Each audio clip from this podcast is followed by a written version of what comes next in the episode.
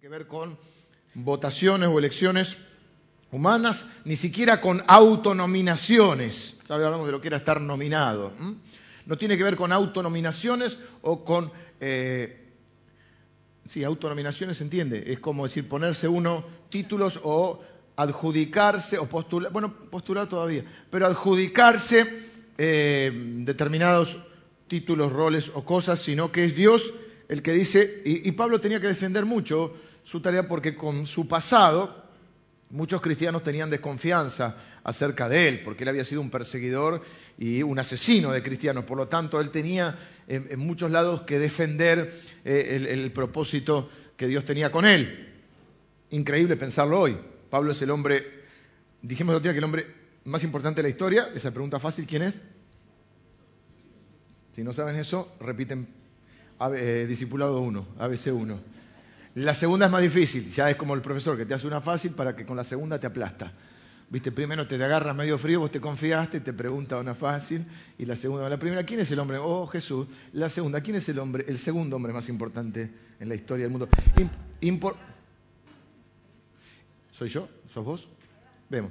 Claro, ahora eh, Adán, vinieron el, vinieron el, muy bien, pero aprendieron, está bien. Pero quiero decir, no importante en cuanto a su tarea, eh, sino a eh, a su implicancia en nuestra naturaleza. O sea, mucho de lo que somos se explica en Adán. Ahora, como hombre importante en la obra, en el reino de Dios, yo creo que uno de los hombres más brillantes que existieron es sin duda alguna para mí, alguno puede tener alguna discusión, no estoy diciendo que es el más brillante, no vamos a poner a ver acá hacer un podio. Bueno, un podio podría ser porque son tres, sin duda que uno de los hombres más brillantes en la historia del cristianismo es el apóstol Pablo. Dos mil años después seguimos eh, aprendiendo y hablando acerca de él. Y él escribió esta carta a los Efesios y dice, eh, a los santos, hoy vamos a hablar de eso, que están en, en Éfeso y que son fieles. ¿Cuántos de ustedes se consideran fieles? En Cristo Jesús, gracia y paz a vosotros de nuestro Señor, de nuestro Padre y de nuestro Señor Jesucristo. A estudiar el libro de Efesios, estaremos hablando bastante acerca de este libro. Vamos a estar por lo menos por lo menos tres meses mínimo. ¿Cómo empieza la carta? Como la mayoría de las cartas de Pablo empiezan eh, hablando o presentándose, diciendo quién es el autor. Y cuando uno va a estudiar un libro de la Biblia, a veces, muchas de las Biblias tienen adelante una pequeña introducción. ¿Quién es el autor? ¿En qué contexto se escribió la carta? A quién estaba destinado. Y dice, bueno, yo no quiero, yo quiero palabra de Dios. Sí, sí, bueno, pero usted para tener palabra de Dios tiene que entender lo que está leyendo, tiene que entender en qué contexto se dijo y para qué se dijo. Y eso enriquece mucho más. ¿eh? por eso hay que estudiar y, y escudriñar, dice la Biblia, las escrituras. Entonces, la carta a los Efesios es una carta a una iglesia que estaba que se reunía en donde? La iglesia que está en donde? Una ciudad que se llamaba Éfeso. Una ciudad mm, con algunas características similares a, nuestra ciudad, porque es una ciudad grande, tenía unos 250.000 habitantes. Era una ciudad eh, muy urbana. A veces tenemos la idea, mm, que en parte es verdad, pero más con respecto a Jesús, por ahí, que eh, el Evangelio comenzó en aldeas pequeñas, en pueblos, en, en, lugares así rurales. Eso es más aplicable quizá al ministerio de Jesús, que iba recorriendo aldeas y pueblos. Cuando uno va al ministerio de Pablo, ¿y dónde puedo encontrar mucho del ministerio de Pablo? En el libro de los Hechos. O sea, Pablo es un hombre que dije, de los más importantes en la confección de la Biblia. 13 o 14 libros del Nuevo Testamento fueron escritos por Pablo, depende si algunos consideran o no, en realidad no lo sabemos, nadie lo puede afirmar completamente, que el libro de los Hebreos, algunos piensan que podría haber sido Pablo, otros no, porque bueno, él no se presenta como en las otras cartas, no importa, 13 y 14 es un hombre que, este, además un hombre que dijo, todo el mundo conocido lo he llenado del Evangelio de Cristo y escribe a los Efesios esta carta que vamos a comenzar a estudiar, que en realidad comenzamos a estudiar hace dos domingos, lo que pasa que me tomé dos domingos de introducción para hablar de qué significa tener una identidad, ¿Por qué es tan importante tener una identidad? Porque si uno no sabe quién es, uno menos va a saber qué hacer. La gente cree que tiene que hacer algo para ser alguien. Nosotros creemos que la gente hace de acuerdo a lo que es, que lo que soy va a determinar lo que hago. Por eso nuestro énfasis en la iglesia eh, y, aún en el equipo de trabajo no es tanto en hacer, aunque es muy importante, hay que hacer cosas. Pero lo más importante es nuestra esencia, es quiénes somos y qué somos. Yo no quiero seguir haciendo cosas y perder mi, perder mi esencia, perder mi identidad, perder lo que soy. Como le dije la otra vez, yo no quiero ser un actor de lo que fui, diría Divididos. No soy actor. Muchas veces perdemos conciencia de nuestra identidad y comenzamos a creer que tenemos que hacer, hacer, hacer y dejamos de ser. Y entonces empezamos a tener este, eso que hemos hablado también de, una dicotomía, casi una doble identidad, una doble. Nosotros tenemos una sola identidad y está en Cristo. Por eso todo el libro de Efesios va a resaltar esta frase. Acuérdense, solamente tres veces la Biblia va a decir que un cristiano es un cristiano. Pero más de 200 veces un cristiano va a decir o va a definir a un cristiano como alguien que está en Cristo. Así que, ¿dónde está mi identidad? En Cristo. Dijimos que los, las experiencias, los sufrimientos, los, eh, los diferentes temperamentos, las diferentes personalidades, la historia de vida de cada uno, los anhelos de cada uno, los objetos o los logros que uno pueda tener. Todas esas cosas pueden explicar algo de lo que soy, pero no me definen. No me define lo que hice, no me define lo que otros me hicieron, me define lo que Cristo hizo por mí. Por eso yo estoy en Cristo. Y la Biblia va a decir, el que está en Cristo es una nueva, ¿qué cosa? Creación. Así que nos tomamos dos domingos para hablar de eso. Y ahora vamos a ver, a recorrer casi versículo por versículo todo el libro de Efesios. Yo le desafío a leer la Biblia de acá a un año, un año y medio.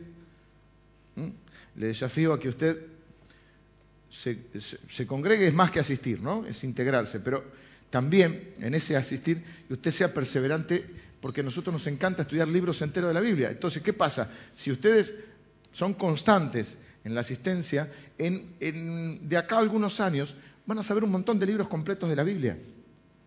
Y muchos de ustedes hemos aprendido juntos, hemos aprendido juntos eh, libros del Antiguo Testamento, hemos aprendido libros juntos del Nuevo Testamento. Algunas series no han sido sobre libros eh, completos, pero han sido sobre mitad de un libro. Por ejemplo, el libro de Daniel, que tiene la primera mitad, que es la, digamos la vida terrenal, no nos metimos en la parte escatológica. Eh, así que lo que vamos a hacer ahora es recorrer todo este libro que es muy, muy importante. ¿Mm? Recuerden, nosotros venimos de la reforma llamada protestante, de alguna manera, ¿no?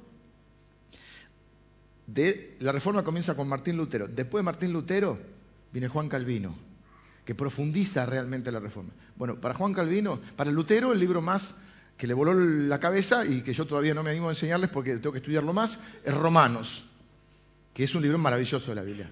Y para Juan Calvino el libro preferido era Efesios. Así que estamos con este libro de Efesios y decimos, el apóstol Pablo lo escribió, es una iglesia urbana, parecida a nosotros, media multicultural, eh, las 250.000 habitantes tenía para ese momento era un montón. ¿Cuál era la estrategia de Pablo? Pablo no iba por las aldeas pequeñas, los pueblitos pequeños, no porque estuviera mal. El Señor Jesús recorrió un montón de aldeas pequeñas.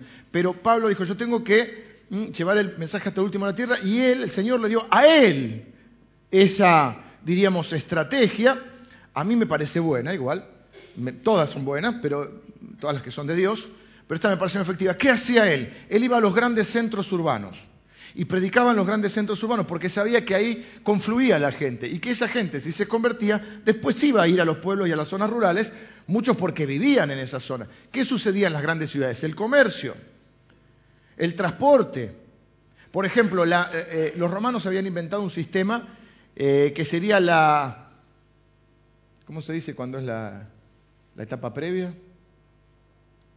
Como la génesis, pero queda muy, queda muy sofisticado. Eh, eh, la, prehistoria, algo así, digamos. lo, ¿viste? lo previo, sí, de las autopistas. Todo eso para decir esto, tanta historia.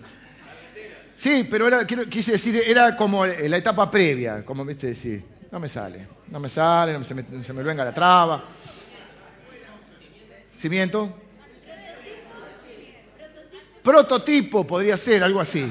La prehistoria, la prehistoria, algo así, de las autopistas. Es decir, los romanos eran, los romanos eran terribles. Uno va a Europa y está, no sé, uno cree que los romanos estaban en Roma. ¿Sí? No, los romanos estaban en el mundo. Donde, donde se te ocurra, había un, vos vas y encontrás las, las eh, esas tuberías, que estoy trabado. Y las tuberías. Acueducto. Bien, bien ahí. En donde se te ocurra. Estás en España, hay acueducto. Eh, ¿Esto quién lo hizo? Los romanos. Los romanos, Y ellos inventaron un sistema de autopistas. Ese sistema nacía o surgía medio así de Éfeso. O sea que Éfeso era como la estación de Morón. Era como, era como la Plaza La Roche, donde damos de comer eh, los martes y los jueves y otras iglesias se han sumado otros días. Vieron que ahí salen todos los colectivos, pasa el tren. Una vez yo leí, ¿eh? Bueno, ¿qué? Te, te, pones, te pones delicado. Y por el Mediterráneo me dice, bueno, acá tenemos, tenemos los vendedores ambulantes, tenemos la peatonal. No es el Mediterráneo. El olor de la pescadería. ¿eh? El Pancho 61 cuánto, no sé cuánto. Este, está en decadencia algunas cosas de la sociedad. Fui a Hurlingham la otra vez, pasé, tuve que pasar por Hurlingham, donde vivía Lili cuando era soltera, bien mi suegro, y donde salíamos muchas veces, esta parte, ¿no? Y tenía que buscar a mi hijo otro lugar que tenía que pasar por Hurlingham, que estaba jugando al baje, qué sé yo. Paso, y uh, la placita, acá había un lugar que tomábamos hasta me acordé el nombre, yo que no me acuerdo el nombre, veníamos acá, Mateo, un lugar hermoso, lindo. O sea que ahora un Pancho 69. Se me acabó el romanticismo. ¿no? Y entonces mire dije, qué mal está la sociedad. Bueno, estación de Morón, ¿qué ocurre? Una vez leí, no sé si seguirá siendo así, si habrá cambiado, una cifra como que, bueno, ahora el partido de Morón se, ahora no, hace unos años, se dividió. Según los, creo que los últimos cálculos ahora son 350.000 habitantes. Antiguamente eh, incluía a Hurlingham, que es otro partido ahora, incluía Ituzaingó, y se hablaba de 600.000 habitantes. Bueno, en ese tiempo yo había leído una estadística que no quiero decir ahora porque no me acuerdo exactamente, pero que, por, que la estación de Morón era uno de los lugares en el mundo donde más gente pasaba por día. Y era una cifra que no, no, pues no quiero decir si eran 100.000, 200.000, sí, pero era una cifra increíble de gente. Por eso muchas de la estrategia que comenzamos a hacer en ese tiempo, donde trabajamos mucho, eh, yo, o sea, la iglesia siempre trabajó y sigue trabajando, pero yo en particular estaba en evangelismo, eh, trabajamos mucho en la plaza y en la estación de Morón. Eh, cuando venían los, trenes cargados de gente, que siguen estando así, su, tiempo que no viajo en tren hace unos años, pero así. Entonces, así era Éfeso llegaba gente. Y ustedes fíjense que toda esa gente que viene y que pasa por la estación de Morón no vive en Morón, o sea, no necesariamente vive en Morón. Entonces, si uno mm, proclama el Evangelio en un lugar así, ¿qué ocurre? Esa gente vive en otro lado. Entonces, esto es un poco lo que hacía Pablo. Iba a las grandes ciudades, predicaba el Evangelio, de la mayoría lo sacaban eh, corriendo, corriendo apedreado, lo sacaban... Eh, una vez lo dieron por muerto, lo metían preso, porque él se metía con qué cosa? Con esas identidades idólatras. Y esta ciudad tenía mucho de idolatría, mucho de demonismo, mucho de paganismo. Había un templo de una diosa, una supuesta diosa llamada Artemisa, que era una de las siete maravillas del mundo de, ese momento, ¿no? Y eh, era un lugar de mucho paganismo. Por eso probablemente Efesios sea la carta que más habla acerca de la lucha que tenemos contra principados, potestades y huestes de maldad. Todo el capítulo 6, lo vamos a ver, habla acerca de eso. Es porque es en ese contexto que Pablo está enseñando a los efesios, que son la gente que vive en Éfeso. O sea, una ciudad comercial, una ciudad multicultural, multireligiosa, una ciudad, imagínense, 250.000 habitantes para ese momento era mucho, y eh, una ciudad donde Pablo está tres años más o menos, establece un centro misionero de capacitación misionera, eh, podríamos llamarle instituto bíblico, pero era más que eso, era un centro de capacitación misionera, donde, eh, ¿cómo es que se llamaba? El tirano, donde la Biblia menciona que por lo menos enseñaron o vivieron en ese lugar, alguna vez si, si encuentro alguno, pero me acuerdo, estoy recordando que estaba eh, Priscila y Aquila, estaba Lucas, Apolos, no todos juntos, ¿no? Pero enseñaban en ese lugar. ¿Quién más estaba en ese lugar? A ver si tengo alguno más. Bueno, Priscila, Aquila, Apolo, Timoteo, Juan y Lucas trabajaron también allí. En algún momento de, sus vidas pasaron por ahí. La tumba de Lucas aún está ahí y quizá pudiera estar la de Juan. Así que era una especie de epicentro cristiano. Pablo era un hombre muy comprometido con el Señor. Caminaba alrededor de 30 kilómetros por día. No sé cómo venís con el caminar. Y tampoco sé cómo venís con el compromiso con el, Señor. Algunos llueve y no vienen, ¿viste? Bueno, no es el caso de ustedes, es de otra iglesia. 30 eh, kilómetros por día. Un hombre que había sido perseguidor de la iglesia, asesino de cristianos, pero que un día el Señor cambió su vida y comienza eh, a usarlo de esta manera. Plantó una iglesia ahí y lo que probablemente suceda es que esta carta Pablo la escriba desde la cárcel. O sea, el tipo no perdía el tiempo ni estando en la cárcel. ¿Mm? Increíble, ¿no? Como eh, la, la Biblia lo va a poner en esta frase, en el denuedo que tenía, la pasión que tenía por el Señor. Así que imagínense, la iglesia fundada por él, es su pastor fundador, es su maestro, es el pastor que les enseña la palabra, está preso. Ellos quieren saber de él. Eh, y de golpe oyen, se enteran que les escribió una carta. Lo que pasa es que no cualquier carta, porque esa carta forma parte de la Biblia, o sea, que además es inspirada por Dios. Y el domingo, uno del equipo pastoral de él va a leer la carta que Pablo les escribe. No es un día para faltar. Aunque sea el bautismo del sobrinito, el, cumpleaños de la tía Rosita, hay que ir. Hay que ir a la iglesia porque el apóstol Pablo envió una carta. Así que imagínense que están sentados ahí y Pablo tiene algo que decir. Eh, lo que está tratando de hacer Pablo con esta carta, para ellos y para nosotros, es establecer una identidad. Es afirmarlos en quiénes son. Ellos necesitan saber quiénes son para saber qué hacer con su vida. Si no saben quiénes son, menos van a saber qué hacer. Y entonces Él va a establecer esta identidad y por eso más de 200 veces, si yo te digo algo más de 200 veces es por, primero porque es importante, segundo porque no quiero que te lo olvides y te voy a decir, vos estás en Cristo, vos sos en Cristo, vos tenés esto en Cristo, vos podés hacer aquello en Cristo. Sin Cristo no puedes hacer nada, no puedes hacer demasiado, pero estar en Cristo. Vimos del otro día que estar en Cristo significaba, en un ejemplo muy sencillo, ¿eh? que Jesús dijo, nosotros somos las ramas, Él es el tronco. Muchos cristianos quieren hacer cosas para Dios, pero quieren ser tronco. Separado de mí, nada pueden hacer. Yo soy la vid, vosotros los pámpanos. Estar en Cristo significa entender eh, que la única posibilidad, que todo lo que yo pueda ser, hacer y tener es en Cristo. Separado de Cristo, puedo hacer cosas. Puedo decir, pero yo puedo hacer cosas. Sí, Jesús dijo que no puedo hacer nada. Y vos decís, pero yo puedo hacer cosas. Lo que está diciendo, nada de lo que puedas hacer es ni demasiada utilidad, ni demasiado impresionante para Jesús, y no te va a servir de nada el día que estés frente a Él. Entonces, lo que estamos hablando ahora es de comprender. Y creo que esta serie le pido a Dios me ayude a mí les ayude a ustedes a poder comprender quiénes somos, porque en última instancia uno vive de acuerdo a lo que es. Ni siquiera lo que dice o lo que dicen otros, no, uno vive de acuerdo a lo que es. Y obviamente a su entendimiento de lo que es, de lo que cree que es. Entonces hoy vamos a cambiar una cosa bastante importante de nuestra identidad. Porque Pablo comienza diciendo a los santos. ¿Cuántos se levantaron hoy y dijeron, yo creo que soy un santo? Nosotros vamos a preguntarnos hoy, a responder esta pregunta, mi identidad. Ojo que no lo conteste tan rápido porque no es una pregunta tan sencilla para responder. O sí, pero hay que masticarlo un poquito. Mi identidad es de pecador o de santo.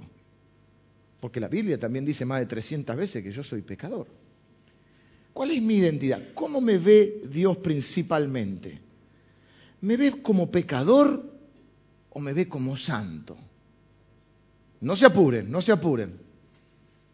Así ninguno se lleva un 2, un 4. ¿Eh? No se apuren, vamos a verlo. En Cristo, mi posición es en Cristo. Pablo va a decir a los santos, O sea que hay un primer indicio. O sea, porque yo les pregunté cómo se ven o cómo nos ve Dios. Bueno, vamos, vamos a las dos. ¿Cómo ve Dios? Te lo contesto, pero después te lo, lo desarrollo un poquito. Dios me ve como santo, principalmente como santo. No significa que no sea pecador. La pregunta es cómo me voy a ver yo también. ¿Mm? Porque soy pecador, pero la Biblia también dice que soy santo.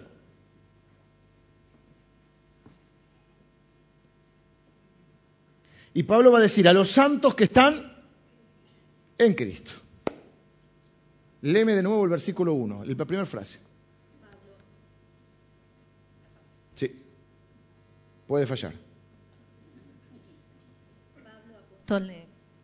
Pablo, apóstol de Jesucristo, por la voluntad de Dios, a los santos y fieles en Cristo Jesús que están en Éfeso. O sea, ¿cómo dice Pablo, cómo nos ve Pablo ¿Cómo se refiere Pablo a ellos, que son su gente, que los conoce? Ojo, no está escribiendo a una gente que no conoce, idealizando. O sea, ¿y cómo está hablando? Dijimos que inspirado por Dios, porque es una carta, pero es parte de la Biblia. Sabemos que ninguna palabra que alguien pueda decir, un pastor, un cura, un predicador, está a la altura de la Biblia. Dice la Biblia que tenemos la palabra profética más segura, que es la Biblia. ¿Podemos recibir palabra de un, de un hermano, de un siervo de Dios? Sí. ¿Qué tenemos que hacer? Mirarla a la luz de la Biblia. Ponerla en oración. Dios nunca, recibirla, por supuesto, con humildad, pero mirarla a la luz de la palabra. Nunca nada va a estar por encima de la palabra de Dios. Por lo tanto, nunca nada que contradiga la palabra de Dios puede ser de Dios, por ejemplo. Así que hay que examinarlo todo y retenerlo bueno. Pablo dice, inspirado por Dios, que su gente es santa y es fiel en Cristo Jesús. Y yo me hago esta pregunta, a mí no me gusta hablar mal de la gente.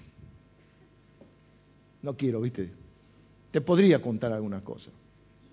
Así, qué bien, el pastor Javier, cómo predicó. Te puedo contar algunas cosas. Pero no me gusta hablar mal de la gente. Después, eh, de, Emilio es más difícil, pero también alguna cosita te puedo contar. Él es más bueno que nosotros, pero te puedo contar. Y si no, le preguntamos ahorita y sacamos el tema, ¿viste? Claro. Porque así decía un pastor, este, no te ilusiones conmigo, pregúntale a mi mujer. Y decía también, porque en tu casa saben si sos o no sos. Bueno, eso es bueno, en tu casa saben si sos o no sos. ¿eh? Eh, y Pablo, que conoce a su casa, conoce a su familia, le dice usted, a los, le escribo a los santos y a los fieles en Cristo. ¿Ustedes piensan que no había ahí alguno medio medio? No vamos a hablar mal de los efesios porque no viene al caso. Pero, ¿habría alguno medio estafador? Acá no. ¿Habría algún medio incumplidor, por poner una palabra elegante? ¿Habría algún chismoso en Éfeso? ¿Alguno que se sentó a, escuchar la carta con resaca? No se rían. Menos mal que no tenemos, ¿cómo se llama? Eh, el tubito ese para soplar.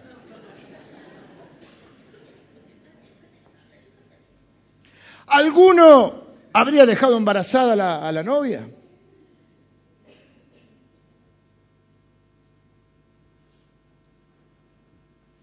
No estamos juzgando, ¿eh? porque ahora le voy a decir la segunda parte. Les dije que esta iglesia era, la de Éfeso, parecida a la nuestra. No estamos diciendo que somos perfectos cuando dice que somos santos. Está hablando de gente como nosotros. Sin embargo, esa gente como nosotros,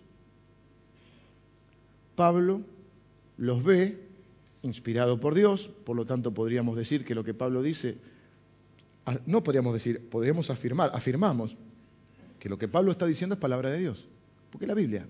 Y Pablo dice que esa gente en Cristo son santos y son fieles. Algunos llevaban una vida bastante decente, como vos. Algunos necesitaban mucha ayuda, como el que está al lado tuyo.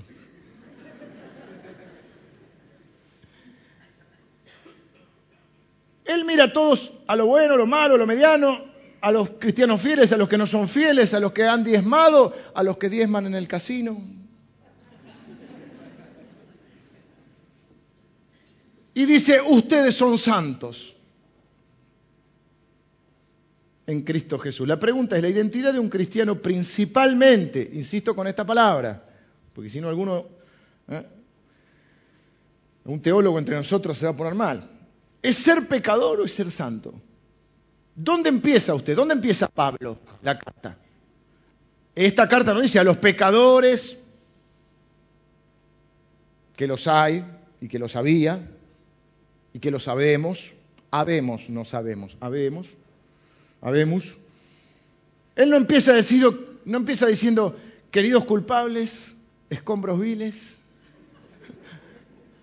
¿eh? basuras de la vida. Él empieza diciendo, les escribo desde la cárcel a los santos y fieles, a ustedes mis hermanos que están en Cristo Jesús. Voy a explicarlo esto. Venimos de una tradición teológica del protestantismo, eh, de diferentes ramas, pero hay algunos puntos del protestantismo que luego, de una forma u otra forma, eh, se han derivado y son parte de nuestra eh, doctrina esencial. Correcta, no incorrecta, correcta.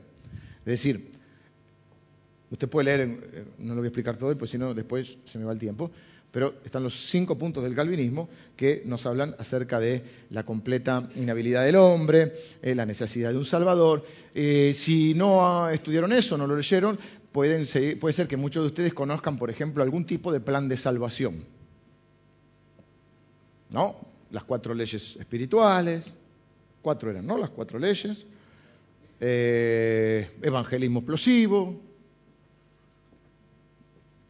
Básicamente son formas de estructurar o de compartir el Evangelio, de ayudarnos a nosotros a tener un método más efectivo, algunas eh, reglas eh, para la memoria, ¿cómo se llaman? Memotécnica, es decir, viste, a veces con un acróstico, eh, que básicamente sabemos, Dios te ama, hay un problema que es el pecado, sos pecador, necesitas un Salvador, ese Salvador es Jesús, querés recibir a Jesús, oramos, está bien, no, estoy diciendo que esté mal, ¿está bien? O sea, ¿dónde comienza en general? Sí, los más eh, detallistas, y está bien, me parece que no deberíamos obviar ese punto, empezamos con Dios te ama. A veces en el apuro empezamos, sos pecador. Abreviemos, sos pecador, necesitas un Salvador. Y es totalmente cierto. Y yo mm, no puedo predicar paz donde no hay paz. Y la Biblia dice, justificados pues por la fe, tenemos paz para con Dios. O sea, aquellos que se han reconciliado con Dios tienen paz con Dios. Si usted no se reconcilió con Dios, usted no está en paz con Dios. Yo quisiera poder decirle otra cosa, pero le estaría, no sé si quisiera, pero le estaría mintiendo. Y yo no estoy para mentir, estoy para decirle la verdad. Y la verdad es que si usted no está reconciliado con Dios, si usted no reconoció que Dios le ama, que usted es pecador y que necesita un Salvador, usted va camino a la muerte y va camino al infierno. Y usted no está en paz con Dios. Y usted no va a pasar a mejor vida, como esa frase que se usa en los velatorios, ¿eh? pasó a mejor vida. No todos pasamos a mejor vida. Para algunos pasan a mejor vida, para algunos pasan a algo mucho peor que esto. Es decir, para muchos de ustedes el cielo es este lugar. Para otros, los cristianos, ¿eh? pase lo que te pase, tranquilo, que este es tu peor infierno. Esto es lo peor que va a pasar en tu vida. ¿Eh? Pero no puedo dejar de decir esto. La Biblia enseña que el, que no está en Cristo ¿eh? no tiene vida eterna. El que no está en Cristo no tiene perdón de pecados. El que no está en Cristo está separado de Dios por el pecado que es lo que enseña la Biblia. Dios los ama, pero tiene un problema. Ustedes son pecadores, el pecado los ha apartado de Dios. Por lo tanto, no estoy diciendo que no somos pecadores, porque todos somos pecadores. El problema es que, y ahora paso a los que están en Cristo, voy a volver a los que no están en Cristo. Los que están en Cristo, los que se han reconciliado con Dios, los que han reconocido que son pecadores y que necesitan un Salvador, y que ese Salvador es Jesús, el problema que tiene es que muchos piensan que ahí también es donde empieza su identidad. En que somos pecadores. O sea que mi identidad, es decir, mi forma de verme, mi forma de definirme es soy un pecador. Pero Pablo no empieza diciendo que soy un pecador. Pablo empieza diciendo que soy un santo, fiel, amado y elegido por Dios. Y a mí se me está confundiendo los papeles ahora. ¿En qué quedamos? ¿Somos pecadores o somos santos? Que ¿Cuál es el inicio de mi identidad? Si soy cristiano, estamos hablando. Pablo le está escribiendo a los cristianos. Entonces muchos de nosotros que nos hemos reconocido pecadores, que no sabemos pecadores, que aún seguimos pecando, el problema es que creemos que nuestra identidad principal, como Dios me ve, como yo me veo y a partir de la cual estructuro y vivo, es a partir de que soy un pecador. Y les dije que uno vive de acuerdo a lo que cree. Hoy a algunos de ustedes junto conmigo se les va a volar el cerebro. Hoy se habla de autoestima, autoimagen, autoconfianza. El problema es que siempre es el yo. Y nosotros vimos que queremos vivir corandeo. ¿Se acuerdan la frase corandeo? Para los que no estuvieron, es decir, vivir delante del rostro de Dios. Me vean o no me vean, yo vivo con la conciencia de que en todo momento estoy viviendo de cara a Dios. No de cara, no coram espejo. Es decir, el centro no soy yo. Por eso no hablamos tanto ni de autoestima, ni de autoimagen, ni de autoconfianza. Hablamos de identidad en Cristo.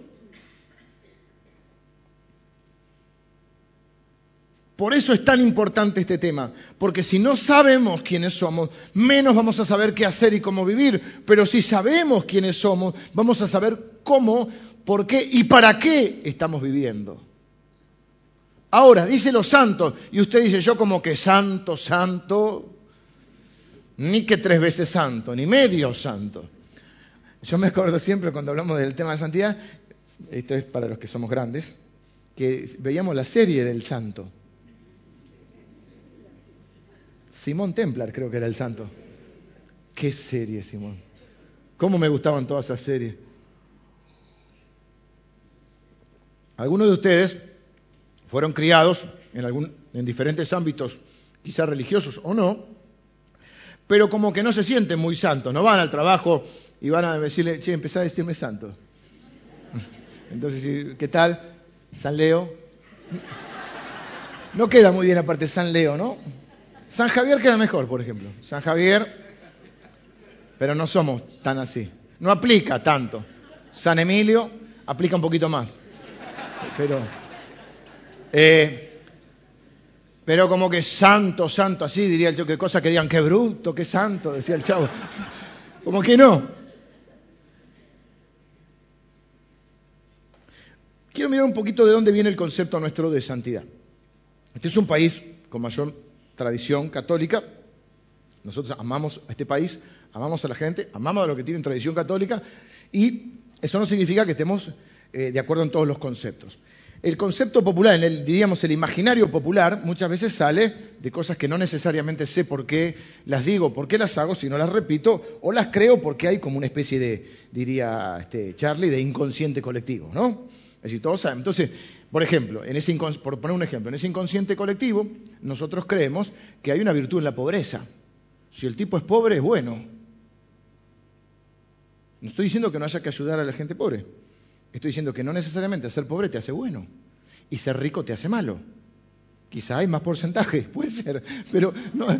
Y este, este ese que tiene mucha plata, que dice la gente, este, ¿a cuántos habrá embromado por ser delicado? ¿Sí? Claro, viene un concepto de que automáticamente sos pobre, sos bueno. en, el imaginario general, hay algunos no, que creen que los pobres son malos, todos son ladrones, todos son malos, no. Pero en general está. Hay una virtud en la pobreza. Queremos que, que un político sea pobre, no encontramos ninguno. Queremos que el pastor sea pobre, hay algunos. Queremos que el cura sea pobre, que el papa sea pobre. Nos encanta que el papa no quiera usar los zapatos de Prada y se ponga los zapatos que tenía. Y está bien, no estoy juzgando eso. Pero hay una cultura en nosotros que es el pobre es una virtud.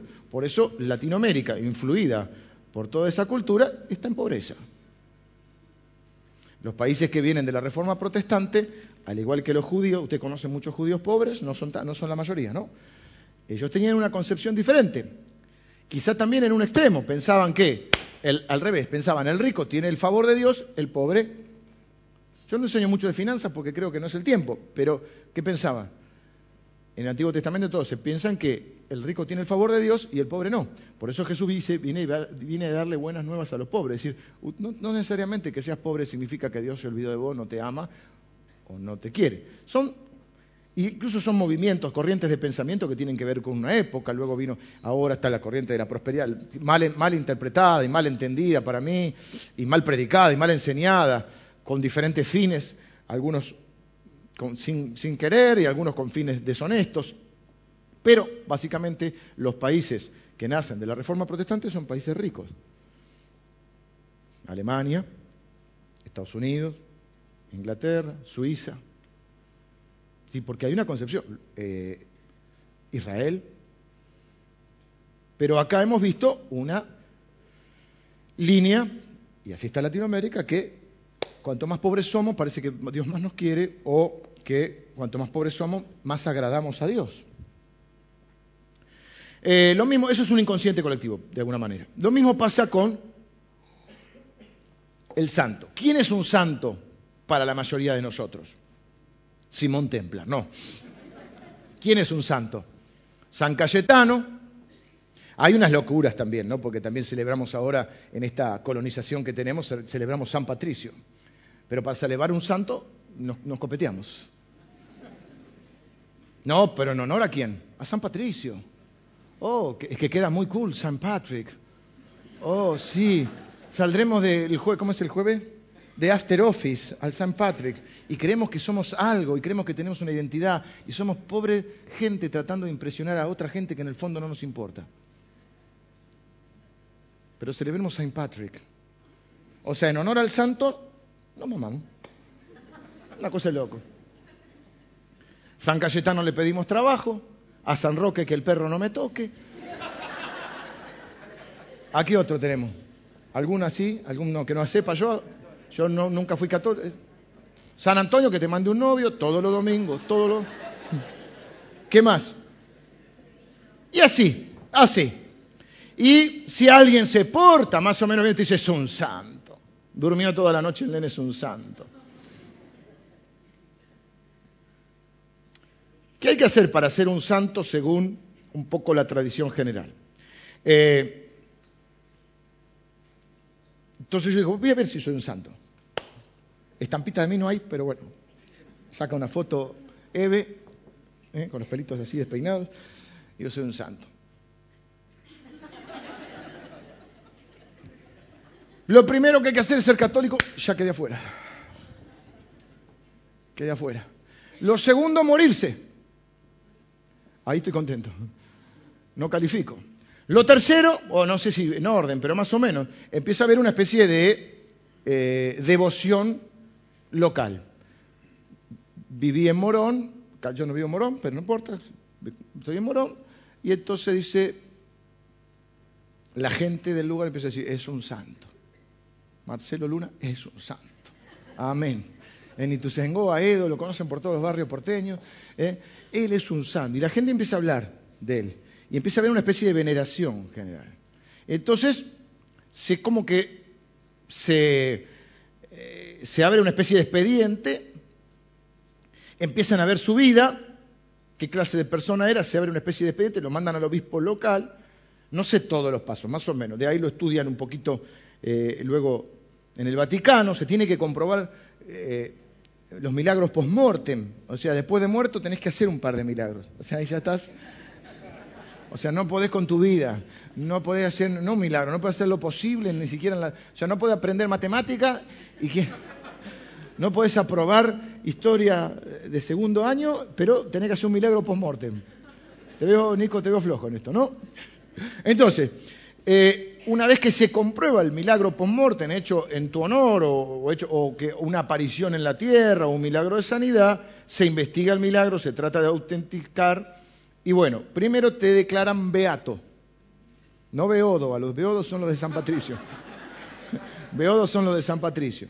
No me estoy burlando de, eh, por favor, no me estoy burlando del proceso de santificación o de canonización, porque entiendo que eso es otro eh, concepto, que puedo estar o no de acuerdo, pero eh, lo que estoy queriendo hacer es contrastar Porque cuando yo te digo que, que, o cuando leemos que Pablo dice que yo soy santo, vos no lo vas a creer si tenés otro concepto en tu cabeza.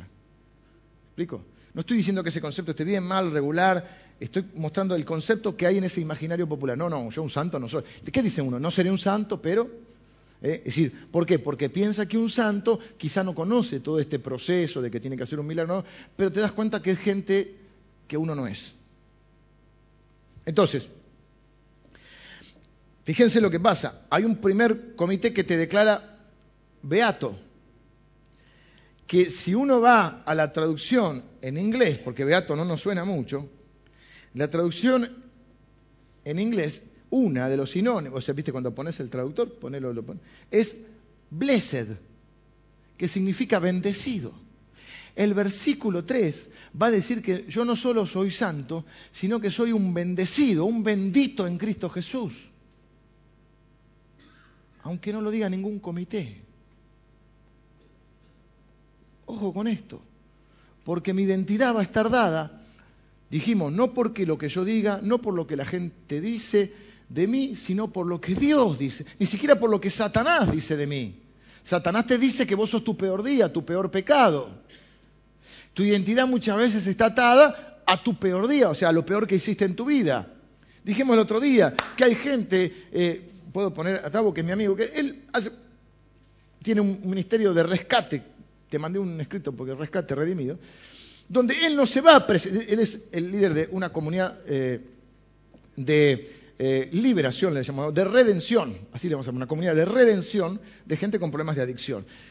Si hace 25 años que no se droga. Él no tiene por qué presentarse y decir, buenos días, soy Tavo, soy adicto. No, no, porque Él es una nueva criatura en Cristo. Entonces nosotros no estamos tratando de recuperar a un adicto, porque eso sería volverlo a su vida antes de la droga pero su vida antes de la droga lo llevó a la droga. Por lo tanto, no creemos en la recuperación, creemos en la redención, que es decir, redimir significa rescatar, es decir, que Dios lo hizo una nueva persona. Él no tiene que ser la vieja persona que era antes de ser adicto, porque va a volver a ser adicto. Él tiene que ser una nueva persona. De modo que si alguno está en Cristo, es una nueva creación. Las cosas viejas pasaron, no volvemos a las cosas viejas, ¿eh? sino que somos, todas son hechas nuevas. Entonces yo no me voy a presentar como, hola, yo soy este, divorciado cuatro veces, yo soy este, adicto al juego, yo soy este, eh, de los gordos anónimos, de los alcohólicos anónimos. No, no, yo soy una nueva persona en Cristo, soy santo, fiel y bendecido. Ahora, no estoy negando que soy pecador, pero mi identidad por la cual vivo y a partir de la cual estructuro mi vida, no es la de pecador, es la de santo. Porque eso va a determinar que yo viva en un proceso de santificación. Si yo creo que solo soy pecador, sí, liberado, salvado por el Señor, voy a seguir viviendo como un pecador. Y muchas veces desde la religión hacemos esto. Cuida tus ojos, oídos, manos, pies, pues tu Padre Celestial te vigila con afán. Y le decimos, vos sos un vil pecador. Sí, soy un vil pecador, pero la gracia con la cual he sido perdonado y salvado es la misma gracia que me permite vivir en un proceso de santificación. Porque es muy fácil y muy cómodo, no sé si muy fácil, pero es muy cómodo decir, bueno, somos pecadores, que el Señor nos perdona y cada vez que pecamos nos perdona. Yo les he enseñado, por supuesto, eso, pero mi identidad no es la de pecador. No tengo por qué seguir pecando así. Porque Dios me acepta como soy y Dios nos acepta como somos. Te acepta como sos, pero, pero para transformarte, no para dejarte así porque termina siendo un conformismo.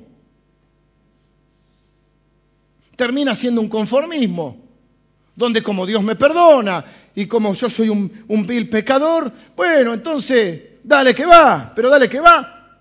¿Cómo sigue? Que allá en el horno se vamos a encontrar. Y si usted cree, entonces, ¿qué le dicen a la gente? Si pecaste vas a perder. Y la gente peca igual. ¿Por qué? Porque en su naturaleza todavía convive.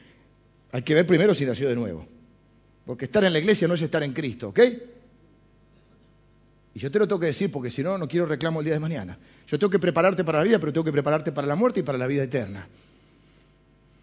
Y solo vas a tener una eternidad con Cristo si estás en Cristo, no por estar en la iglesia. Y hay mucha gente que está en la iglesia, pero no está en Cristo. Y entonces, claro, soy pecador y bueno, si, yo dije que la evidencia de estar en Cristo es un cambio. Si no hay cambio, no hay nuevo nacimiento. Y si no hay nuevo nacimiento, no está Cristo. Y si no está Cristo, no hay salvación. Ahora, a muchos de ustedes les gusta que yo saque y pegue palo. ¿Por qué? Porque creen muchas veces, a veces que, hay que. Estoy arrancando duro porque después me voy a poner un poco blando y si no, yo el pastoreo de la gracia, siempre yo el pastoreo blando. Eh, tranquilo, la iglesia light, no me importa, no es por lo que digan, es por lo que debe ser. Entonces, primero estoy siendo duro, pero es tanto lo que se nos ha también pegado esto que por otro lado, así como tenemos algunos que están en, están en la iglesia pero no están en Cristo, algunos que su identidad sigue siendo la, la, de pecadores y entonces creen que tienen que vivir como pecadores. Yo dije, una vez escuché esta frase que me gustó, sí, no es mía. Si la persona cree que es un perdido, va a vivir como un perdido. Y si le vivimos repitiendo, estás perdido, estás perdido, estás perdido, el tipo va a vivir como un perdido. Pero si yo le clavo, en la cabeza, sos un elegido, sos un elegido, sos un elegido, va a vivir como un elegido. No para tener orgullo espiritual, sino porque va a formar su identidad. Somos pueblo adquirido por Dios, nación santa.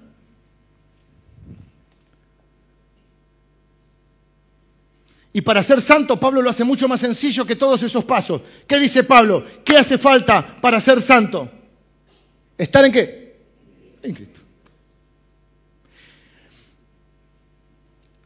Y esto algunos de ustedes, porque acá pasa esto, cuando uno predica estas cosas, está el que, entre comillas, se cree más bueno de lo que es, y está el que se cree más malo de lo que es.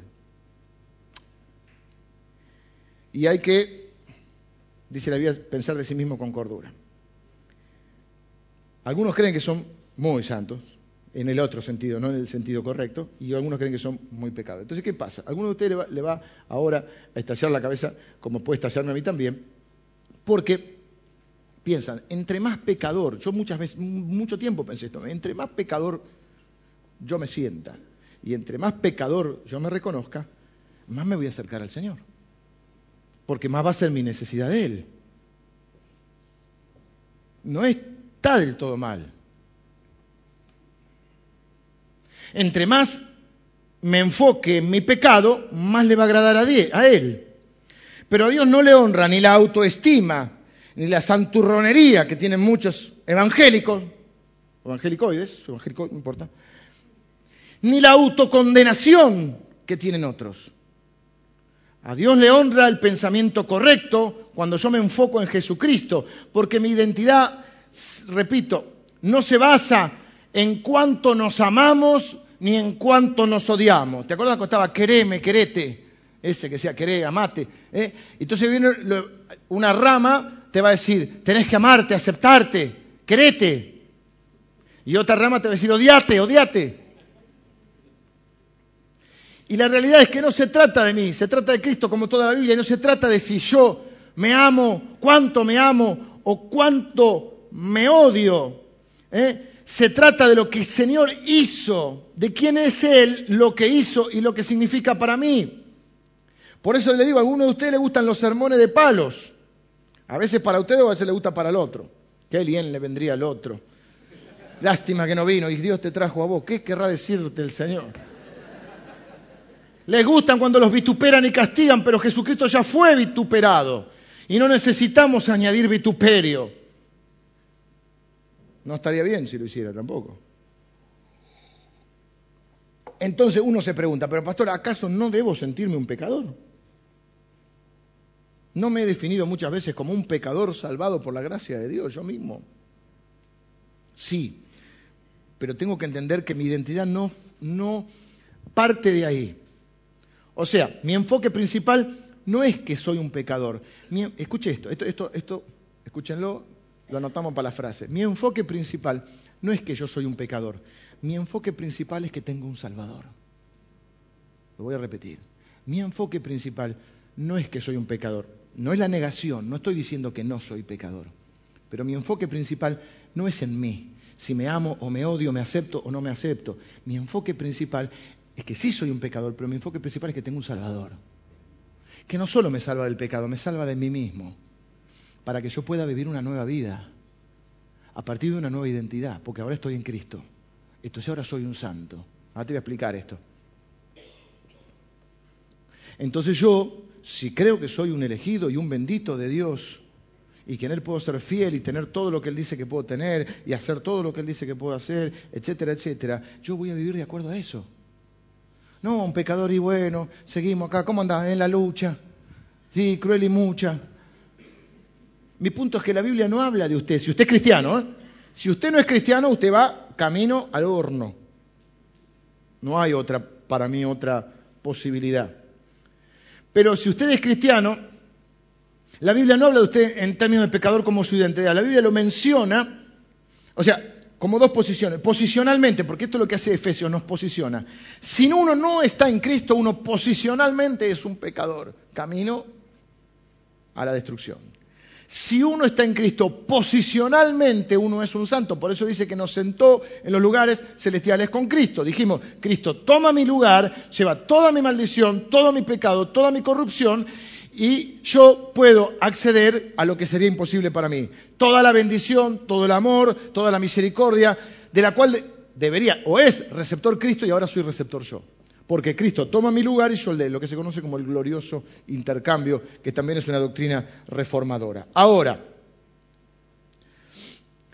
si usted conoce a Cristo, usted recibe una nueva naturaleza. Dijimos, si está en Cristo es una nueva persona. Si usted está en Cristo, no solo es un pecador culpable, malvado y vil que ha sido perdonado. Esa es parte de tu identidad. Yo soy un pecador. Pablo va a decir, yo de los pecadores soy el primero. Más de 300 veces la Biblia dice que soy pecador. No voy a negar eso. Es más, yo he hecho la broma. Yo no sé si si, Pablo tiene razón en eso, sí, es una broma, por supuesto, la Biblia. Él no dice que eh, cuando él dice de los pecadores soy el primero, él lo que está diciendo de los pecadores soy el peor. No el primero cronológicamente, porque antes que él había otros pecadores. Él está diciendo yo me siento el peor de los pecadores. Y había varios que le querían discutir el lugar. Que le queremos discutir. Entonces, no estamos haciendo una competencia de a ver quién es más pecador, pero sí es cierto que no solo soy un pecador perdonado, sino que soy una nueva criatura en Cristo, con una nueva vida. Las cosas se hicieron nuevas. Y algunos de ustedes van a decir, yo no siento eso, porque lo tiene que creer. Como no lo cree, no lo puede sentir. Cuando usted lo cree, empieza a sentir lo que Dios siente. Miren, a veces, aún queriendo dar gloria a Dios, seguimos centrados en nosotros se para uno de nosotros acá y da testimonio. Dice, yo era traficante, yo era asesino, yo era este, un violento, yo era, etcétera, etcétera. Pero el Señor vino a mi vida. Si nosotros no hacemos bien ese, eh, eh, si no transmitimos bien eso, en realidad seguimos hablando de mí, de lo que yo era. Y el centro sigo siendo yo. Por eso, ¿qué pasa en nuestro ambiente? Cuando alguien no llevó una vida tan complicada, dice, yo no tengo nada para contar, yo no tengo testimonio, porque queremos que haya sangre, que haya violencia, escenas prohibidas para menores. Y en ese énfasis, en todo lo que yo era, y sigue siendo el énfasis en mí. Y yo sigo definiendo mi identidad por lo que era, en vez de definir mi identidad por lo que soy. Una nueva criatura. Es decir, el pecado es parte de lo que yo hice, pero no es la totalidad de lo que soy en Cristo. Hay una diferencia entre ser pecado y tener pecado. Ahora, con esta nueva identidad, con esta gracia que Dios me ha dado, no solo es una gracia perdonadora y salvífica, es decir, no es la gracia de Dios que me ha perdonado y me ha salvado, que la es, pero esa misma gracia es la que me permite vivir diferente. Y ojo con esto, porque esto es lo que no hemos enseñado tanto. Hemos enseñado mucho, porque uno también va aprendiendo y va creciendo, en la gracia que nos salva, que nos perdona, que nos limpia, pero no hemos hecho ese énfasis tanto en que esa gracia también debe manifestarse en mi vida, dándome el poder para vivir de otra manera. Y a algunos de ustedes les falta esa gracia. Y a mí me falta esa gracia. De poder depender de tal manera del Espíritu Santo de Dios, de su gracia, porque entonces si no es, ok, eras un pecador, Dios te salvó, nos vemos en el cielo, ahora arreglate, mientras tanto arreglate. Y vos vas, a los tumbos, total, nos vamos en el tren de la salvación, en el jet del Evangelio, no sé, ahora ya en el, cohete, no sé, no vamos con el Señor. Entonces no importa tanto como vivas acá, porque bueno, el Señor te ha perdonado, tenés que hacer cosas para Él. Tenés que ofrendar, tenés que leer la Biblia, tenés que hacer los devocionales, no hacemos nada de eso, lo hacemos por la mitad, nunca es suficiente. Viene gente y te dice, nunca oraste lo suficiente, no oras lo suficiente, no predicas lo suficiente, no eh, lo suficiente. Y vos decís, estoy, soy un fracaso. Pero no importa, sos salvo como por fuego. Va, En vez de decirle a la gente, mira, no, vos sos un elegido. Dios por tu gracia te salvó, estás en Cristo. Con esa misma gracia Dios te va a permitir vivir de otra manera. No de la manera religiosa. O sea, la gracia, sí, que, ¿cuál, es tu, ¿cuál es tu gracia? ¿Cuál es tu gracia? Mi gracia, es que es el nombre, le decían antes, ¿no? Pero bueno. Entonces, sí, yo soy eh, evangélico bautista. Ok. Esta semana estuvimos en Córdoba, Colín, en un encuentro de, unas 15 iglesias eh, bautistas que, digamos, no somos las más grandes, porque grande es una palabra que no, somos las más numerosas. Hasta ahí. Y para intercambiar eh, ideas, pensamientos, qué está haciendo cada uno, conocernos un poco más y ver también cómo se puede trabajar un poco más asociadamente para ayudar a aquellas iglesias que son no más chicas, menos numerosas. Tenía que haber dicho eso, me quedó bien si decía eso en él. Se me ocurrió ahora. ¿Dónde estaba? ¿Cuál es tu gracia? Bueno, podemos ver el dedo chiquito, el meñique. No. ¿Cuál es tu gracia? ¿Y, y por qué? ¿Cuál es tu gracia? Me perdí. ¿Cuál es tu gracia? No.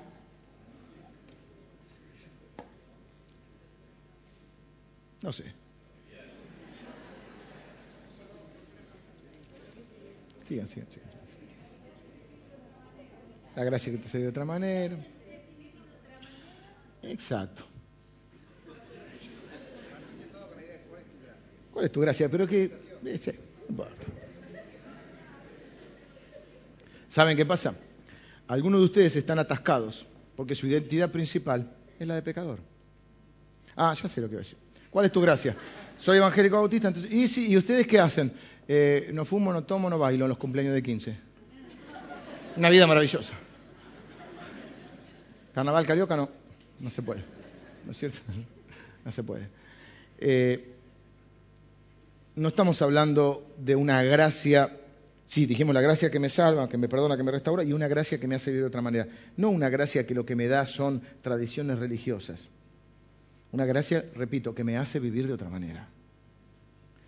¿Qué es esa manera? Reflejando a Cristo. Y no tiene que ver con algunas cosas que pueden ser malas, buenas, que hay que dejar, ah, eso no estoy diciendo, estoy diciendo con que yo estoy reflejando a Cristo. A ver, repito, algunos de ustedes están atascados porque su identidad principal es ser pecador, no ser santo. Entonces, nosotros por eso partimos de la identidad. Pues yo no te voy a decir, sí, te puedo decir, tenés que leer la Biblia, orar. Eh, de hecho, te dije, leer la Biblia en un año. Tenés que hacer esto lo otro. Te estoy hablando de lo que sos, porque entonces voy a decir, si vos estás en Cristo, como Cristo perdona, vos podés perdonar. Como Cristo ama, vos podés amar. Como Cristo conoce la palabra, vos podés conocer la palabra. Es decir, a partir de lo que Cristo es, yo lo puedo hacer.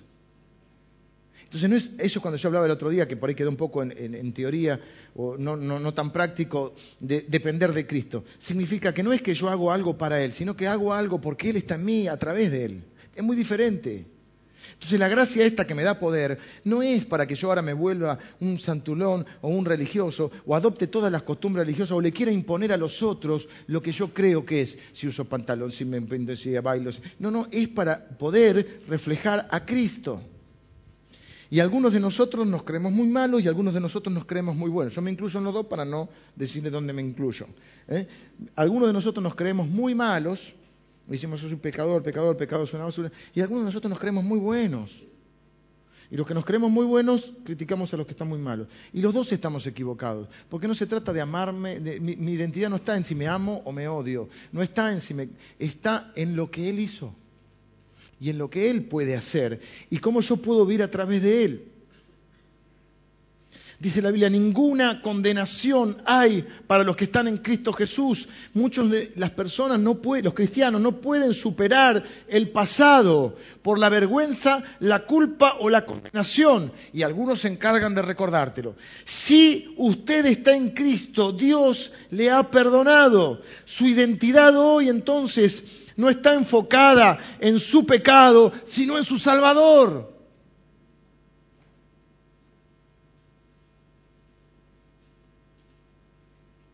Algunos han pensado incorrectamente que si se obsesionan más por su pecado, le agradarán más a Dios. Han asumido que su identidad principal es su pecado. Y la única diferencia que pueden ver entre ustedes y un no cristiano es que ustedes han sido perdonados. Es decir, yo soy un pecador, vil y horrible y culpable y malvado, pero he sido perdonado. Y el otro no pero no cambia lo que usted es. Ese concepto no cambia lo que usted es, no cambia su naturaleza, no altera su identidad en absoluto. El cristiano y el no cristiano son lo mismo, básicamente, solo que uno ha sido perdonado y uno no. Yo he pensado eso mucho tiempo. Que la única diferencia entre los demás, o algunos y yo, es que ellos no eran perdonados y yo sí. Pero estoy entendiendo que si yo hago eso, estoy fundando mi identidad en mi pecado y no en mi Salvador. No hay cambio de esencia, no hay cambio de naturaleza. Ahora, si yo entiendo, sí, sí, la diferencia no es solo que yo he sido perdonado. Por eso algunos de ustedes, si, si captan esto conmigo, nos puede estallar la cabeza. Porque no es solamente que hemos sido perdonados, hemos sido hechos nuevos. No somos los mismos. No somos perfectos porque hay algo que se llama santificación y que es un proceso que va de acá hasta la muerte, pero no soy el que era. No estamos completamente santificados o completamente completados, pero estamos en camino algunos van más rápido, algunos van más lento. Pero eso es lo que se conoce como el proceso de santificación. Por eso había el viejo escritor de himnos que decía, no soy el que debería ser, el que debería ser, no soy quien quiero ser, pero una cosa sé, no soy el que era. Si no solo es un cambio de camiseta, de religión, antes era católico, ahora soy musulmán, y ahora soy evangélico.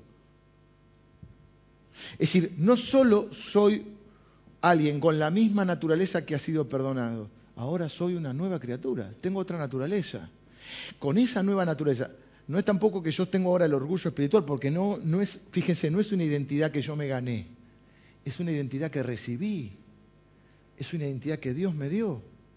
Pero esa nueva identidad, esa nueva naturaleza, me permite vivir de otra manera. Si no estoy viviendo de otra manera, probablemente no haya nacido de nuevo. Y si no nací de nuevo, no estoy en Cristo. Y si no estoy en Cristo, no soy cristiano.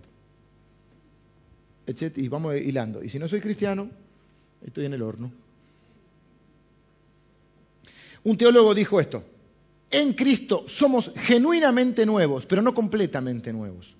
Es decir, esa obra se completa cuando. Por eso algunos impacientes religiosos eh, les gusta los mensajes de vituperio, pero la realidad es que hay que tener paciencia también, porque somos hechos nuevos, pero no completamente nuevos.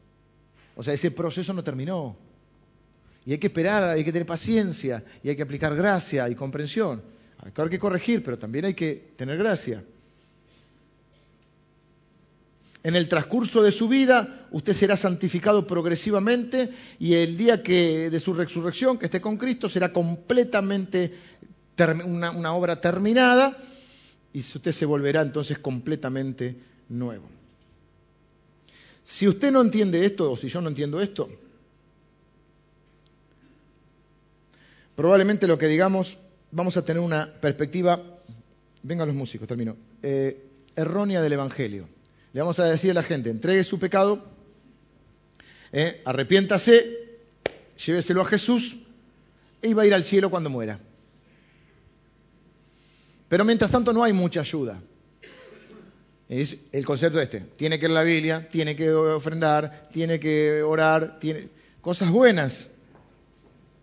Pero en realidad sigue habiendo un esfuerzo personal. No, es entreguen su pecado a Jesús, arrepiéntanse de sus pecados, entréguenselo a Jesús, reciban una nueva identidad en Cristo, reciban una nueva naturaleza y empiecen a vivir una vida en Cristo nueva y diferente y al final disfrutarán de la vida eterna con Cristo.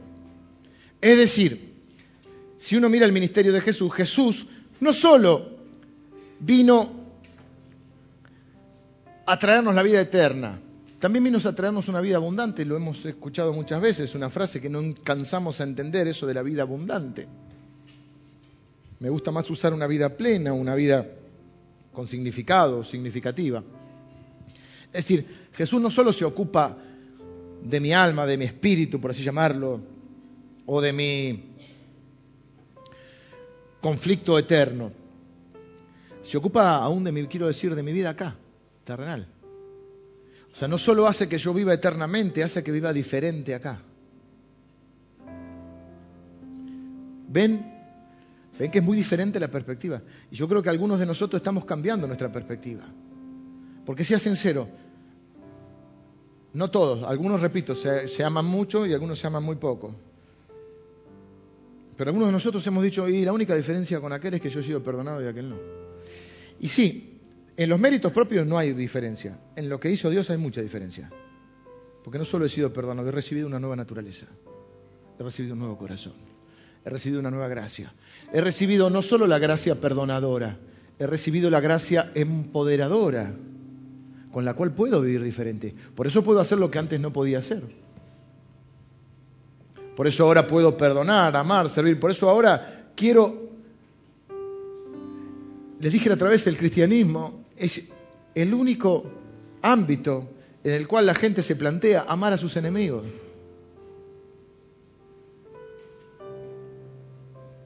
Lo cual es imposible humanamente. Por eso Jesús dijo, usted no pueden hacer nada separado de mí. No puedo entrar mucho en detalle en esto, pero cuando Jesús fue tentado, Jesús fue atacado en su identidad. Para el diablo tentarlo y hacerlo caer, él estaba hambriento, solo y cansado. ¿Cuándo te va a atacar el diablo? Cuando estés hambriento, solo y cansado. O aislado. ¿Dónde lo ataca? En su identidad. ¿Qué pone en tela de juicio? Su identidad. ¿No que eres el Hijo de Dios? Si eres el Hijo de Dios, transforma las piedras. Si eres el Hijo de Dios, hace esto, lo otro. ¿Qué es lo que está siendo atacada? Su identidad. Si él no sabe quién es, probablemente sea vencido por Satanás. ¿Cómo responde él a ese ataque a su identidad? Afirmando su identidad. Escrito está, le dijo el diablo que sabe la Biblia más que muchos de nosotros, escrito está tal cosa. Y Jesús contesta, también escrito está, no tentarás al Señor tu Dios. Le está diciendo, yo sé quién soy, yo soy el Señor, yo soy tu Dios, le dice al diablo. Entonces, el cómo resiste la tentación. Él, él es atacado en su identidad. ¿Sos el Hijo de Dios? ¿Sos o no sos? ¿Sos cristiano o sos el borrachín de San, de San Patricio? ¿Sos el cristiano o sos el, que no paga sus deudas? El pecador. ¿Quién sos? Y él contesta la tentación. Por eso no cae en la tentación, porque si yo soy el pecador, ¿qué va a hacer? Pecar. Porque ¿qué hacen? ¿Qué se supone que hagan los pecadores? Pecar. Y si vos crees que sos pecador, ¿qué vas a hacer? Pecar. Y si yo digo, ¿qué sos vos? Soy ladrón, ¿qué voy a hacer? Robar. Y si soy adicto, adictear. Y si soy mentiroso, mentir. Porque esa es mi identidad. Esa es mi naturaleza. Como el cangrejito era el, el escorpión que estaba por pasar el río, no lo podía pasar, dice, nos vamos a ahogar. ¿Y quién era el que lo El sapo dice, te voy a parar que yo te cruzo, tengo una idea. Y siempre tenemos ideas como los sapos, queremos hacer el bien, pero queriendo hacer el bien encontramos el mal. Y a veces tenemos que despojar de, las grandes ideas. Y entonces, ¿qué hace el sapito? Subiste arriba mío, le dice el escorpión. Que yo te, y, vamos saltando y yo te cruzo. Y en el medio del, del río, no sé de dónde, el escorpión lo pica y el sapo le dice, ¿qué hiciste, bruto? ¿No ves que nos vamos a morir los dos? Lo siento, es mi naturaleza. Es lo que soy. Es lo que se supone que hacen los escorpiones. Andan picando y matando sapos. ¿Cuál es tu naturaleza? ¿La de pecador? ¿Qué vas a hacer? Pecar. La de mentir. Entonces no te presente más. Yo era un infeliz. ¿Se acuerdan los Lelutier? Yo era un infeliz y yo hice esto, y yo hice lo otro. Y nuestra identidad la estamos siempre centrando en lo que hicimos, en lo pecado, en lo malo. Y es verdad que hicimos todo eso, pero también soy un hombre hecho nuevo, salvado por la gracia de Dios, perdonado por la gracia de Dios, pero empoderado por la gracia de Dios para ahora poder reflejarlo a Él.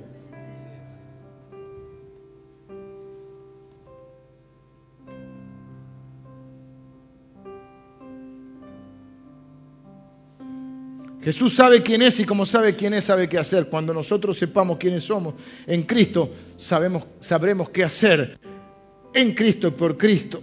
Sabremos qué hacer con Cristo. Sabemos qué hacer o cómo se debe vivir la vida en Cristo.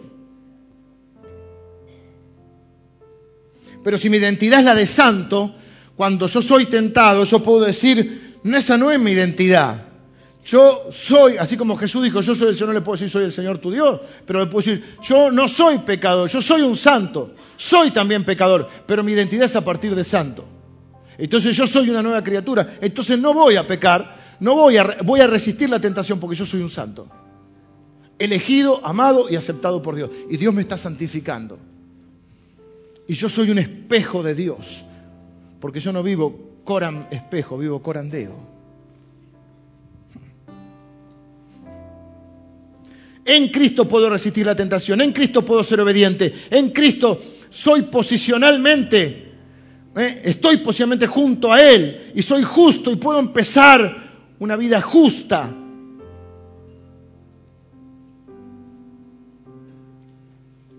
Me falta medio mensaje. Termino acá.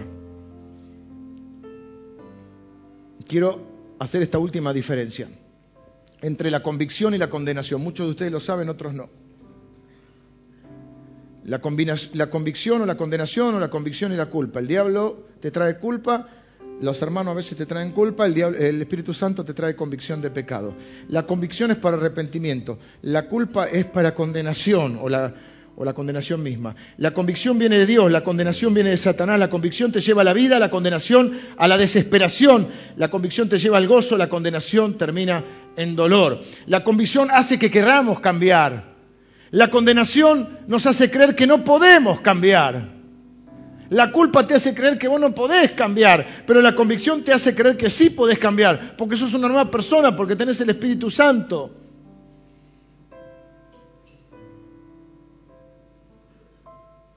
La convicción de Dios, de pecado, estoy hablando de la convicción de pecado, nos hace o nos lleva a la nueva identidad. Soy pecador, necesito un Salvador, ese Salvador es Jesús, el Espíritu Santo me lleva a Cristo. O sea, me lleva a una nueva identidad. Pero la condenación o la culpa me lleva a mi vieja identidad. Eso es lo que vos sos. Un mentiroso, un adicto, un ladrón, un infiel, un chismoso, un inmoral, te lleva a tu vieja naturaleza. Te dice que no podés cambiar, porque esa es tu identidad. Pero vos no sos lo peor que hiciste. La víctima, vos no sos lo que te hicieron. El abusado, el sucio, la víctima. No, no, yo no soy la víctima de esta sociedad. Yo estoy en Cristo. Soy una nueva persona. Su gracia me ha perdonado y me ha limpiado. Su gracia me está santificando. Su gracia me ha dado una nueva naturaleza. Me ha dado un nuevo corazón. Me ha dado una nueva mente. Gracia y paz a vosotros de nuestro Señor Jesucristo. Ya les dije, si no estás en Cristo no hay paz. No te puedo predicar paz si no estás en Cristo. Solo en Cristo hay paz.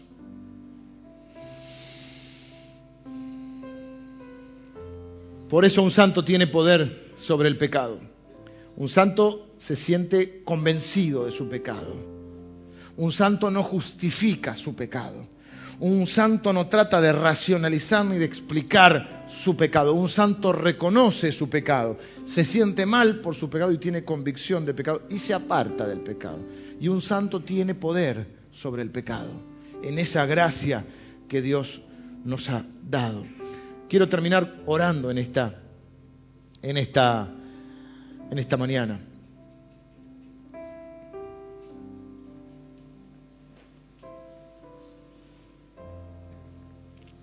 dice cristianos y fieles. Al fin y al cabo, ¿qué es ser fiel? Es vivir de acuerdo a esa identidad. Ser fiel al Señor es ser fiel a nuestra identidad, entendiendo y viviendo quiénes somos. ¿Les gustaría ser fieles? A mí me gustaría ser fiel. Me gustaría vivir de tal manera que el día que esté delante del Señor pueda escuchar que el Señor diga, bien, buen siervo y fiel.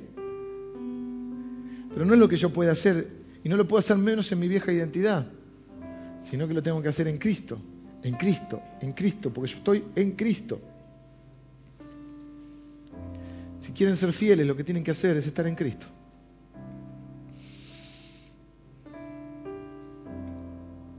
¿Cómo está tu fidelidad? ¿Cómo está tu obediencia? Si estamos en Cristo, entonces sí, nosotros no ni amamos, ni servimos, ni damos, ni ofrendamos, ni diezmamos, para estar en Cristo, para hacer algo en Él, no al revés, porque estamos en Él. Amamos porque estamos en Cristo y el amor de Él ha sido derramado. Perdonamos porque Él nos ha perdonado y nos ha dado un espíritu de perdón. Eh, somos generosos porque Él ha sido generoso de tal manera que se dio a sí mismo por nosotros. Todo es a partir de Él. Entonces yo quiero terminar hoy orando para que algunos de ustedes puedan también, como venimos haciendo estos domingos, renunciar a su vieja identidad no te presentes más como un pecador. No, no, no sigas viviendo como un pecador. ¿Sos pecador? Sí. Pero esa no es tu identidad principal. Porque Dios dice que sos un santo. Un pecador perdonado y hecho de nuevo. ¿Significa que no voy a pecar más? No, sí, por supuesto, sigo pecando. El que dice que no tiene pecado le hace a Dios mentiroso. Pero ahora sí tengo poder para enfrentar el pecado. Y no necesariamente tengo que andar cayendo en cuanto pecado ande por ahí. Y no necesariamente, como le dije, no es lo mismo tener pecado que ser pecado. O, vivir permanentemente en pecado. Porque ahora tengo un nuevo corazón, una nueva naturaleza. Porque no voy a creer lo que el diablo dice que soy, ni lo que otros dicen que soy. Voy a creer lo que Dios dice que soy. Y Dios me llama santo y fiel. Si Él lo dice es porque es posible en Él. Quizá usted diga, bueno, potencialmente soy santo, potencialmente. Quiere decir que usted tiene la potencia, el poder para hacerlo. Usted puede ser santo y fiel. Pero deje de verse a sí mismo como solo un pecador perdonado y véase como un pecador redimido, hecho nuevo.